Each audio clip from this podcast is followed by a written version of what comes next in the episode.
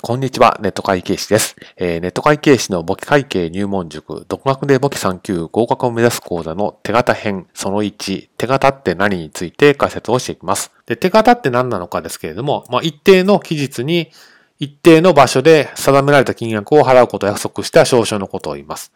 ですから、例えば誰かから何か物を買いますと。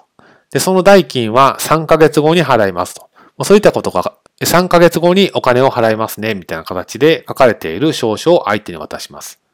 で、その相手は銀行に持って行って、最終的に持って行って、その期日が来たらお金がもらえると。まあこんな感じの仕組みになります。ですから、手形というと一つなんですけれども、手形代金を後日受け取る人からしたら、その手形を受け取った、手形を受け取ったってことで、受け取り手形って表現をしますし、手形を振り出した人からすると、後日その手形代金を払わなきゃいけなくなりますので、まあ、手形を、代金を支払う人は支払い手形という勘定科目を使います。こんな感じです。払う人は手形振り出したら支払い手形ですし、受け取る人は手形をもらったら受け取り手形という勘定科目を使って仕分けをします。